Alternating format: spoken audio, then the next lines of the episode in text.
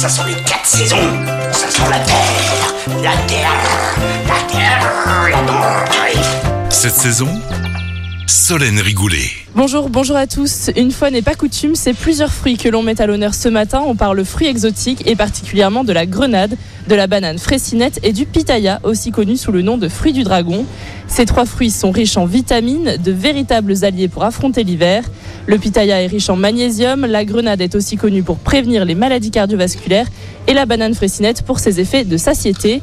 Et pour nous en dire plus aujourd'hui, Karim Tabé, vendeur de fruits exotiques pour la société Lyon Select, il est avec nous sur Lyon Première. Bonjour Karim Tabé. Bonjour. On va commencer avec la grenade. Quelle est la bonne saison pour en manger?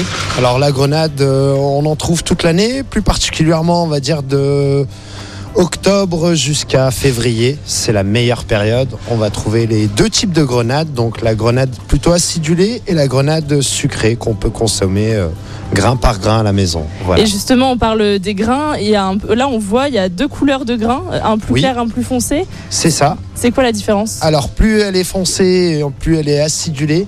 C'est une grenade, on va dire, qui est très bonne euh, pour le jus.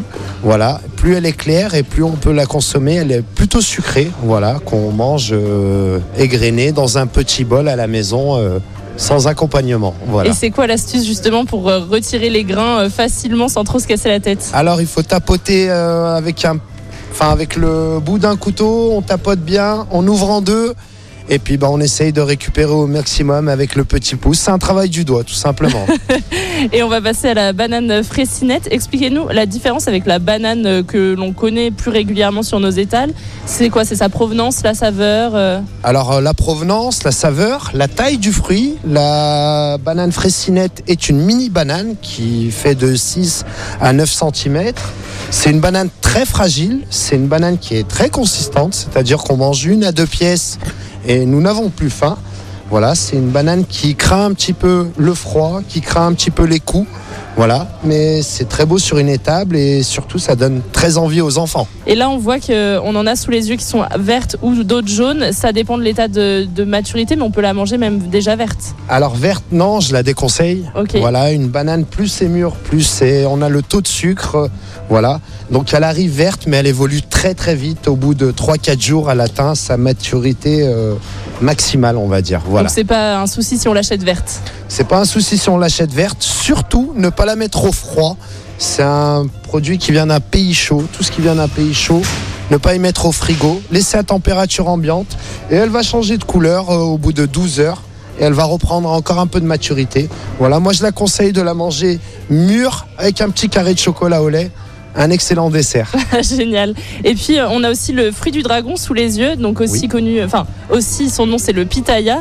Il intrigue et on se demande un peu quelle est sa saison pour le pitaya. Alors la saison, on va dire qu'elle commence pareil, octobre jusqu'à fin janvier, même si on arrive à être approvisionné toute l'année grâce euh, à ces produits qui voyagent uniquement par avion. Donc euh, il y a trois types de fruits du dragon.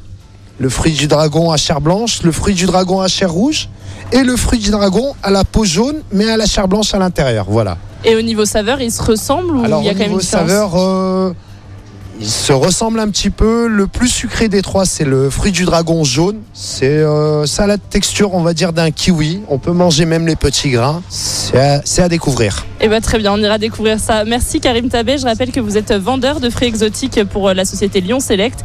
Et pour la petite histoire, la grenade est un fruit connu depuis la nuit des temps. On en parlait déjà dans la Bible et le Coran. Elle était même un symbole de vie et de fertilité. Et puis moi, je vous dis à la semaine prochaine pour découvrir un autre produit de saison. Cette saison, avec le marché de gros Expert en saveur, expert en fraîcheur. À retrouver en podcast sur l'appli Lyon Première et sur lyonpremière.fr. Écoutez votre radio Lyon Première en direct sur l'application Lyon Première, lyonpremière.fr et bien sûr à Lyon sur 90.2 FM et en DAB+. Lyon Première